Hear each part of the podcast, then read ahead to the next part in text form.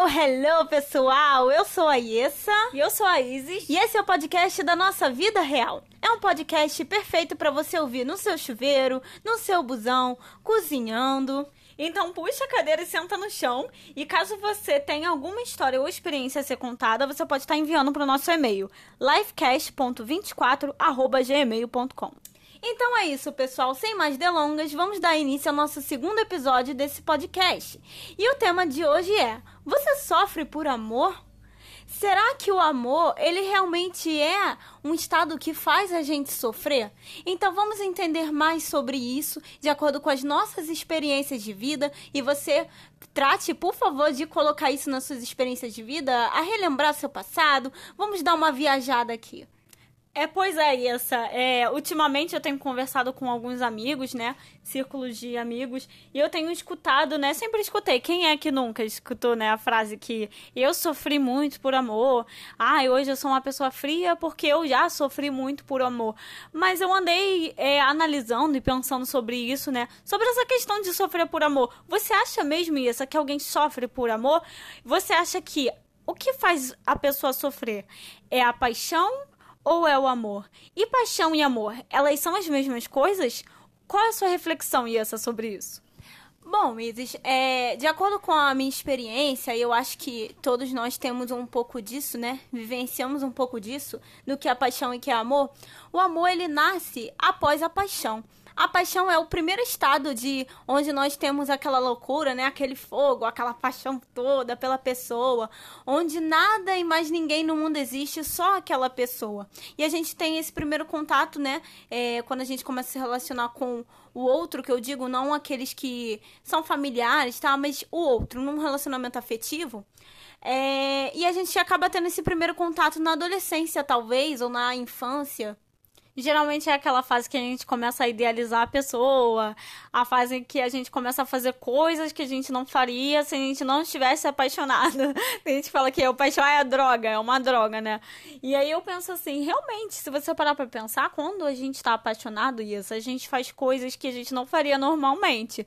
Mas a partir do momento em que esse estado de loucura é, é, começa a passar, você começa a perceber com mais profundidade o que as coisas que você tem feito pela paixão, né? Que a gente fala que é por amor, mas na verdade é pelo esse estado inicial, onde a gente é, põe uma expectativa do que o outro venha a ser. E aí, quando esse estado de de paixão vem chegando ao final, é, vem dar lugar, às vezes, a um sentimento de desilusão, talvez, porque você, o, você percebe, talvez, que o outro não é aquilo que você é, esperava, que você. da expectativa, da projeção que você fez sobre o outro.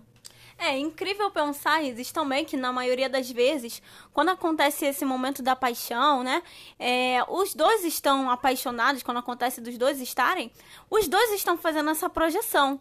Então, vocês acabam, é normal no início de relacionamento ficarem mais grudados e tal, mas chega depois um momento que isso começa a atrapalhar a vida. E é aquele momento que a paixão ela vai dando lugar a uma estrutura mais. É, como se diz, é, estável, que seria a parte da construção do amor em si. É, e a questão da paixão, ela, como você bem disse, faz com que a gente faça coisas que normalmente a gente não faria. E até aí a gente entende, a gente faz alguns sacrifícios e, ok, mas tem alguns sacrifícios que depois eles serão cobrados, né, Isis? E às vezes, é, cobrados, às vezes pelo próprio parceiro que vai chegar pra falar: ah, mas no início do relacionamento não era assim, mas assim, assim, assado. E vai querer cobrar um certo perfe perfeccionismo, né? A certa atitude que você tinha do início do, do namoro, do início da relação, que isso perdure, né? E, ou você mesmo na, na questão da autocobrança, de não se sentir, às vezes, tão apaixonado como você estava antes. Isso é uma coisa que pode acontecer, é uma coisa que eu vejo muito acontecendo. Eu acho também que a, o que leva muito a, a gente pensar que o amor faz sofrer são algum, alguns mecanismos né, que a gente ativa quando a gente começa a lidar com o outro. Por exemplo, o ciúme. É, existe, né, existiu durante muito tempo a romantização do ciúme. É, em casos é, menores, né, de pequenas proporções, até os casos de maiores proporções, que a gente pode citar aqui, porque não também, questões de feminicídio, pessoas que falam que mataram por amor, né, isso já seria aí um caso mais... É, é, eu, grave, mais né? grave de ciúme. E a gente pensa, mas de onde vem essa origem do ciúme? É, da onde vem o sofrimento, é, o ciúme que faz o sofrimento? Porque o amor, mesmo ele não faz sofrer, mas o ciúme que, que, que é instaurado né, é, nessa relação é o que faz a pessoa sofrer. Porque o ciúme, ele faz aquela ideia de que você que tá amando, não que você tá naquela relação com aquela pessoa, você é menos importante, a outra pessoa é muito importante, mais importante na sua vida. Então você começa a, a fazer pela sua projeção é, que o outro é aquela a peça mais importante. E você para de se achar, de se perceber interessante como você é. Sim, é uma grande chave para esse tal entendimento, sempre que sentir ciúme, é perceber aonde que você está se abandonando. Porque quando você se coloca numa projeção, você está se teletransportando para o outro e você está se perdendo do seu centro como se diz. E dessa forma você acaba não se auto-percebendo. E é como se você embarcasse numa loucura, numa projeção, né? Onde o que está do lado de fora, o outro, é muito mais importante do que está acontecendo com você. E isso acaba distorcendo o seu valor próprio, seu a noção de amor próprio. E isso é uma falta, muitas das vezes, que nós temos. E quando nós entramos em algum tipo de relacionamento, a gente projeta ao se relacionar com o outro no outro. E por isso a posse do outro. Mas quando, na verdade, nós, é, a realidade, nós não queremos possuir o outro. Nós estamos com falta de algo em nós. E sabe o que eu acho é, engraçado, isso, é, assim, falando? É que quando você, quando a gente tem ciúmes do outro, é, a gente tende a sufocar aquela pessoa e querer saber o tempo todo onde ela tá, se ela tá pensando, se ela tá pensando na gente, como é que é isso. E eu acho que quanto mais você sufoca o outro para porque você tem um medo que aquela pessoa te deixe ou que ela encontre a outra pessoa mais interessante que você, porque veja bem que isso tudo tá acontecendo dentro de você e às vezes não tá acontecendo do lado de fora, muitas das vezes é dentro de você. Você que percebe que as coisas estão acontecendo assim. E aí você sufoca, tende a sufocar o outro com a sua possessividade e aquela pessoa chega uma hora que ela não aguenta e ela vai embora. E aí você começa a perceber que você mesmo de, é, acabou causando o abandono é, daquela pessoa na, na, na, relação. Porque você sufocou tanto a pessoa que a pessoa precisou ir embora, ir para longe de você.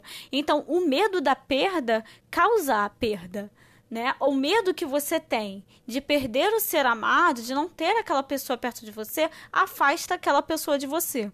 Sim, Isis. E aí a gente começa a falar, né? Vamos entrar aí nesse assunto, que às vezes, muitas das vezes, é, a gente vê vários casos se repetindo. Várias pessoas que é, se relacionam dessa forma.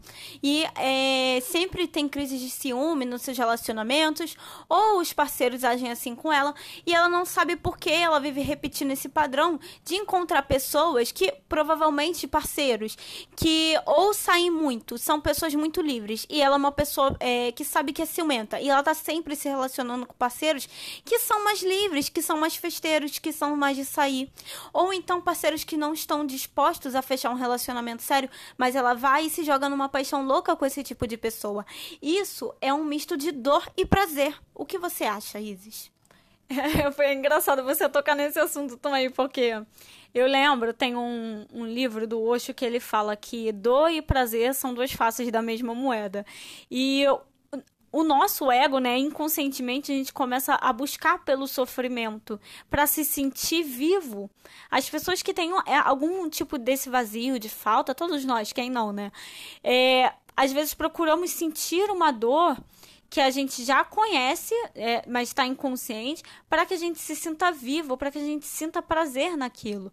É, é como se fosse mais. É, você sabe que aquela pessoa é livre, que ela não vai se entregar é, à emoção da paixão tanto quanto você, e você procura justamente esse tipo de relação, porque você já sabe que ali vai ter uma, um, um certo tipo de abandono, né? Porque você vai se sentir dessa forma como você vai se sentir, e isso causa você um sofrimento. E aí também, é, em paradoxo, né? Tanto o sofrimento quanto o prazer, já que são os dois lados da mesma moeda. Exatamente. E aí eu começo a pensar, a paixão, ela tem essa questão, né? Daquele momento, quando você está se relacionando com a pessoa, você acaba não reparando que a pessoa é um padrão seu. Mas aí também é que vem, a gente sempre com, é, começa a falar, ah, fulano é meu número, fulano é meu calcanhar de Aquiles, fulano é o meu padrão. Não, minha querida, o fulano não é seu padrão, você é seu padrão, a tua forma de se relacionar. Você pode se relacionar muito bem com uma pessoa que é livre ou com uma pessoa que não quer fechar um relacionamento. A diferença é como você se sente. Sempre será da mesma forma? Aí é que está. Então, o nosso convite, o meu convite é que você comece a pensar, né? Eu posso me relacionar com o meu padrão e me sentir de forma diferente. Eu acho que essa seria é, o principal desafio de todos nós, né? Porque todos nós temos um padrão de, de, relacionamento. E o nosso maior desafio seria nos relacionar com aquilo que seria a, o nosso padrão e não sofrer mais. Eu acho que é, é muito daquela frase também que a gente escuta, né? É da típica mulher que acha que tem o dedo podre. Na verdade, o dedo podre nada mais seria do que a repetição desse padrão é, de relacionamento. Você está sempre buscando inconscientemente essas pessoas que, que têm é, esse é, levam esse tipo de relação, né, na vida, e você inconscientemente busca essas pessoas para ter esses relacionamentos, e depois, quando nada dá certo, isso reafirma a sua ideia de que você tem um dedo podre. Mas inconscientemente você busca sempre se relacionar da mesma forma. E não necessariamente são as pessoas com quem você está se relacionando, mas a forma como você se relaciona. Se eu acredito que se você não muda isso, se você não olha direito antes de você entrar em um outro relacionamento, a chance de você repetir esse padrão é muito maior. Né? E eu, Issa, o que, que você diria, né, para quem está ouvindo aqui, é, do que você acha que seria necessário para que você parasse de repetir esses padrões que, que você acha que você está repetindo na sua vida, de relacionamento, de situações, de comportamentos? O que, que você acha? Olha, Isis, é, eu vou falar com base na minha experiência e com base no que eu tenho visto por aí, porque, para quem não sabe, eu sou taróloga, né? Eu trabalho com tarô, eu tenho essa linha mais terapêutica com tarô, é, uso muito o deck do Osho, e de acordo com os meus estudos, com as minhas experiências, né? Estudos de caso, eu tenho é, visto e reparado, né, que o que é um grande, uma grande chave para uma cura, sim, porque eu não acredito que e algumas pessoas podem ter uma uma visão diferente de mim. Se você é psicólogo ou se você segue uma outra linha, eu respeito a sua opinião, mas existem vários caminhos para você chegar num lugar, no mesmo lugar. E na minha linha eu acredito que pau que, que nasce torto não morre torto coisa nenhuma. Depois de tanto apanhar da vida, o, o, o pau ele pode se endireitar, o prego ele pode ficar é, é, novamente em pé. Mas vai depender muito do prego, vai depender muito de você, porque você vai continuar apanhando sem saber da onde. E uma coisa que ajuda muito nesse processo de cura, voltando agora, é a, o desenvolvimento dessa vida interior, dessa autoanálise, de você fazer esse seu trabalho terapêutico não necessariamente precisa ser com psicólogo ou com tarólogo, mas é o seu trabalho terapêutico para sua vida, de você começar a se analisar. Até mesmo aqui neste podcast, se você encontrar alguma situação parecida, isso já pode ser um, um desenvolvimento de um estudo para uma vida interior de você, sua, né? E essa vida interior, ela traz uma reforma íntima. A partir do momento que você identifica é, os casos, que você se identifica nas situações. E aí você começa a trabalhar com várias outras ferramentas que você pode encontrar. Aí sim você pode encontrar um tarô, né? Você pode encontrar uma terapia alternativa, uma terapia clássica, e também é, vai ajudar você a se descobrir mais interessante. E a partir do momento que você se ocupa de si, você não precisa mais se ocupar do outro. E aí você consegue, mesmo estando apaixonado, é, não se colocar em situações que sejam autoprejudiciais, que não sejam prejudiciais para você, que não sejam um sacrifício, porque você vai saber até onde você pode ir por uma paixão. E aí você começa a controlar os ciúmes, né? Porque ter ciúmes todo mundo tem, mas a questão é o quanto isso vai te dominar, o quanto disso vai dominar a sua vida. Tem pessoas que têm a vida financeira travada, o trabalho travado e outras áreas da vida travada, porque sempre que entra em um relacionamento, a vida vida para. Não, perde dinheiro. É assim, de uma hora para outra, se enfia num relacionamento, perde muito dinheiro. Ou se enfia num relacionamento, morre pra vida social, pros amigos, morre pro trabalho, às vezes começa a ir mal no trabalho, por conta de se jogar muito no outro e se ocupar menos de si. Então, não é que nós não possamos viver a paixão. A paixão é gostosa, temos que admitir, né, Isis? É emocionante. Porém, tem sempre a, há um limite saudável para se apaixonar. Como aquela carta né, que tem no baralho da Maria Padilha, virtudes e sabedorias. Eu acho que quando você tem é, o autoconhecimento de o que para você é bom, o que não é, até onde você pode ir é, pelas suas paixões, você não, é, não se deixa dominar por ela. Você se permite sentir as emoções, mas você não se permite ser dominado por aquilo, justamente porque você se autoconhece. Então você sabe quais são os seus costumes, o que, que você costuma sentir quando você está muito apaixonado, até onde você costuma ir e até onde você pode ir para que você não seja, é, não se perca é, justamente do seu próprio centro.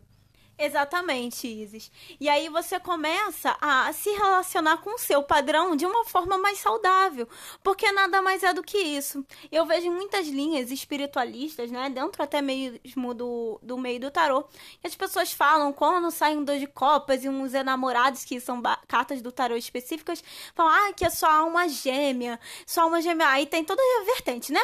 Alma gêmea da luz, alma gêmea da sombra, chama gêmea, e por aí vai, todo mundo inventa cada coisa. Mas, gente, chega no final, com todo respeito, né? A visão de cada tarólogo, não tô aqui pra julgar.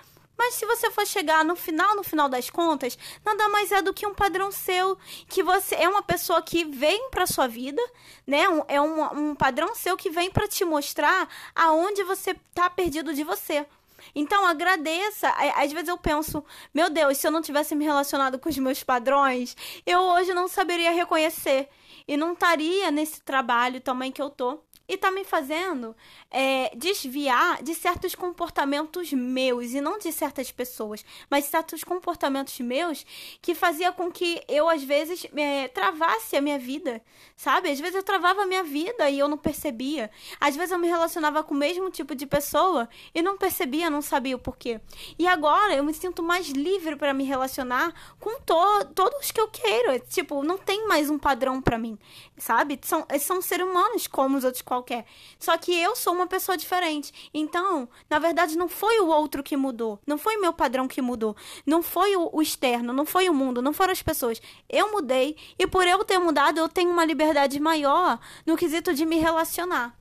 Eu gosto muito quando a Gisela Valim, para quem não sabe, gente, é uma coach, ela tem um canal no YouTube muito bom, é, inclusive eu sugiro. E quando ela fala assim, é, relacionamentos são espelhos, eles nos revelam nossa verdadeira face. Porque se for, formos, formos analisar, né, não só nossos relacionamentos amorosos, mas nossos relacionamentos com amizades, principalmente dentro da família, é, onde a gente, quando a gente nasce, a gente começa a ter nosso primeiro contato, a gente aprende a se relacionar com o mundo através do nosso pai, da nossa mãe, da nossa família. E se a gente parar para analisar, né, todos os nossos relacionamentos, principalmente os mais íntimos, é, a gente começa a perceber quem nós somos, não quem nós somos, somos, mas quem estamos, os comportamentos. E a gente começa a entender através dessas interações com o externo, com as pessoas, é, quem somos, é, de que forma estamos nos relacionando e o, que, que cada relacionamento tem a dizer sobre nós mesmos, é, de como a gente, é, dos nossos traços de personalidade, de como a gente tem o costume de lidar com certas situações, o que cada situação tem a nos dizer sobre nós mesmos. É, no final das contas, acaba sendo muito mais sobre a gente, as nossas experiências, do que sobre o relacionamento em si. Exatamente, Isis.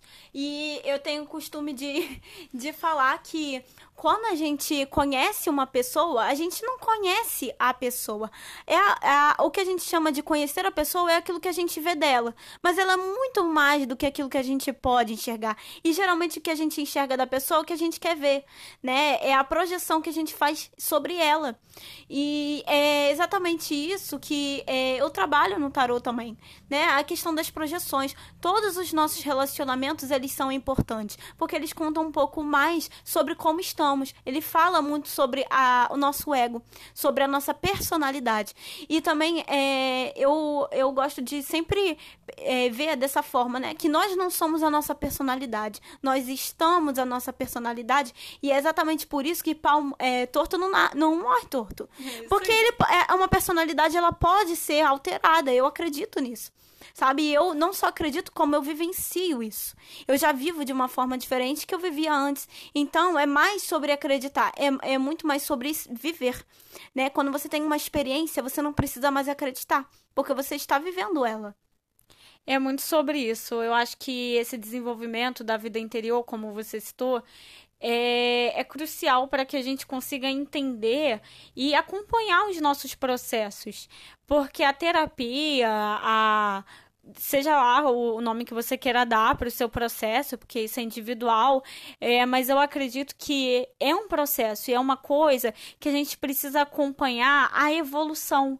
Porque se você. Eu, eu escuto pessoas, como a gente falou no primeiro episódio, que ficam anos na terapia, mas é aquela questão. E, e tudo bem se você precisar levar anos para você fazer a sua terapia, porque cada um tem um tempo, mas eu acredito que acompanhar o processo e, e, e, e se dar esse tempo é importante, porque a vida interior ela precisa do seu próprio tempo individual para que você consiga desenvolvê-la.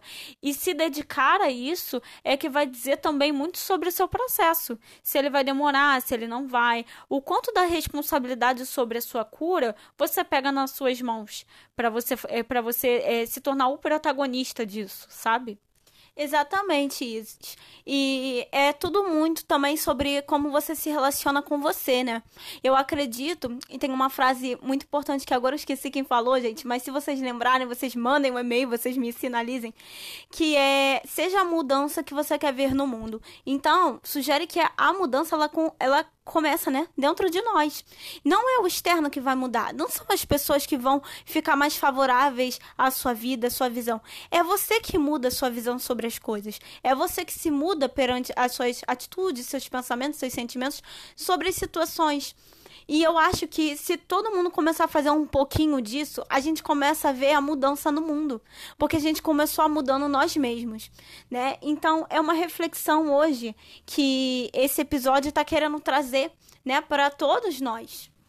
Eu, como é principal, né? Falar é, a gente não é perfeita, eu e essa gente tá aqui às vezes. É mais uma conversa informal mesmo. Eu sou muito louca, gente, porque às vezes eu tô. E eu sei que o que eu tô falando aqui são muitas das experiências que eu tive de vida, que ela teve também. É, eu também, nós somos pessoas ciumentas, temos todos os defeitos que todo mundo tem, mas eu acredito que é, é essa base, essa aceitação do processo que começa a, a, a é que dá o pontapé inicial para o processo de cura, né? E eu espero que vocês tenham aproveitado o episódio, façam suas reflexões, o que precisar, se for necessário, pause esse podcast em algum momento para que você faça suas anotações, suas reflexões. É... E é isso, eu espero que vocês tenham gostado e até o próximo episódio. E é isso, pessoal. A gente vai ficando por aqui. Se vocês tiverem alguma experiência que vocês queiram contar, alguma opinião que vocês queiram compartilhar, é, o nosso e-mail é lifecast.24.gmail.com. Então é isso, pessoal, e até a próxima!